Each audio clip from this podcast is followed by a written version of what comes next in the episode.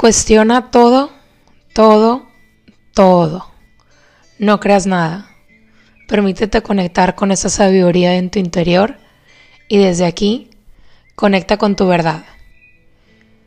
La herramienta que vamos a ver el día de hoy la aprendí en el podcast de la magia del caos, del episodio que se llama Nadie puede llenar tu vacío. Le hice un poco de modificaciones para sacarle un mayor provecho y aquí te comparto lo más relevante y que creo que te puede servir.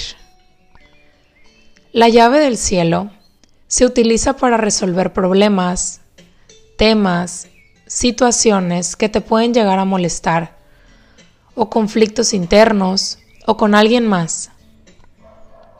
La llave del cielo se encarga de abrir dos puertas, pero aquí lo vamos a modificar un poquito y vamos a transformarlo en cuatro puertas. La puerta número uno es una pregunta y esta nunca se puede cambiar. La pregunta es, ¿de quién es el problema? Lo primero que tengo que identificar es, ¿este problema es mío o no es mío? Y la única manera de que se abra esta puerta es con una clave. Y la clave es la respuesta a esa pregunta. Y la respuesta a esta pregunta es el que lo siente. Si pasamos todo el tiempo pensando o creyendo que el problema lo tiene o es de alguien más, le estoy dando mi poder y mi bienestar a eso. Pero al reconocer que quien lo está sintiendo soy yo y que esto es mío, mi bienestar depende de mí. La única manera de resolverlo es tenerlo en las manos. De otra manera, tu felicidad o tu bienestar va a depender de otros, del clima, de tu trabajo, del tráfico, de los que te rodean, pero en fin, de todo lo externo y pasas la vida esperando a que otro cambie o que las cosas cambien para poder sentirme bien. Incluso nos hacemos películas en la cabeza cuando es imposible que esto suceda. Y aquí me gustaría combinarlo un poco con las cuatro preguntas de Byron Katie de amar lo que es, usando como puerta número dos la pregunta, ¿es esto verdad? Y las únicas opciones son sí o no. No aplica un es que, pero, a veces, es solo sí o no. Y te la pongo más fácil. Para que una verdad sea verdad, es necesario que sea verdad 7 días de la semana, 24 horas al día.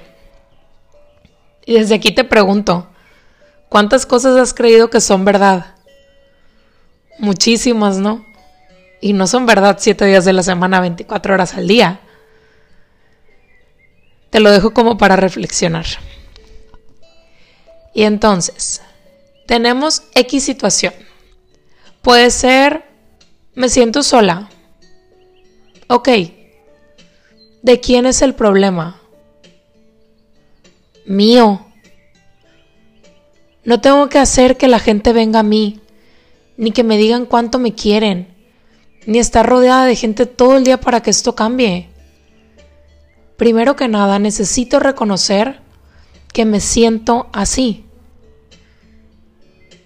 Y aplicando la pregunta número dos, ¿es esto verdad? ¿Realmente estás sola? Y no aplica el es que la mayor parte del día estoy sola. Es que no tengo a dónde salir. Es que estoy en una ciudad nueva y es difícil. No. La pregunta es, ¿es esto verdad? ¿Sí o no? Y para darte un atajo, aquí el chiste es llegar a contestar que no. Y si no logras contestar que no, vuelve a preguntártelo y otra vez y otra vez Y vuelve a cuestionártelo con la pregunta, ¿realmente esto es verdad? ¿Siete días a la semana? ¿24 horas al día? Y vuelve a preguntarlo hasta que logres ver que en realidad no es verdad. Y aquí vamos agarrando un poquito más de claridad. La tercera puerta es preguntar, ¿para qué? ¿Para qué me estoy sintiendo así? ¿Qué es lo que me está doliendo de esta situación? Reconocer que eso que me duele es una herida y que lo que me duele es la herida, no lo que está pasando. Nadie nos hiere, nadie nos hace las cosas. Si no hubiera tenido esta herida, no me estuviera afectando. Y de esta herida es de donde tenemos que aprender. Y lo que tenemos que comenzar a sanar. Y siempre por lo general culpamos a los demás. Cuando esa herida ya había estado ahí desde hace mucho tiempo. Y lo que está pasando o el sentimiento solo viene a indicarme lo que tengo que trabajar. Más bien, viene a ser algo bueno, aunque no lo podamos ver en el momento. Y la cuarta puerta es, ¿quién sería yo sin ese pensamiento? Y la clave está en cambiar uno, ir hacia el interior, a indagar en lo que siento, tomar la responsabilidad de mí misma y usar esto de una manera muy amorosa para transformarme. A mí primero, no queriendo cambiar a los demás para cambiar yo. Y entendiendo que este pensamiento no es mío, simplemente surgió y me llevó a trabajar algo más profundo en mí, a sanar y a reconocer que había una parte lastimada dentro de mí y lo que cambio dentro de mí es lo que voy a proyectar afuera de mí.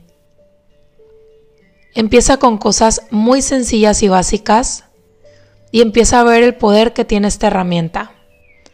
Y te recomiendo también, si puedes, escuchar ese episodio de La magia del caos y el libro de Byron Katie, Amar lo que es. Gracias por estar aquí. Gracias por estar para ti. Gracias, gracias, Gracias.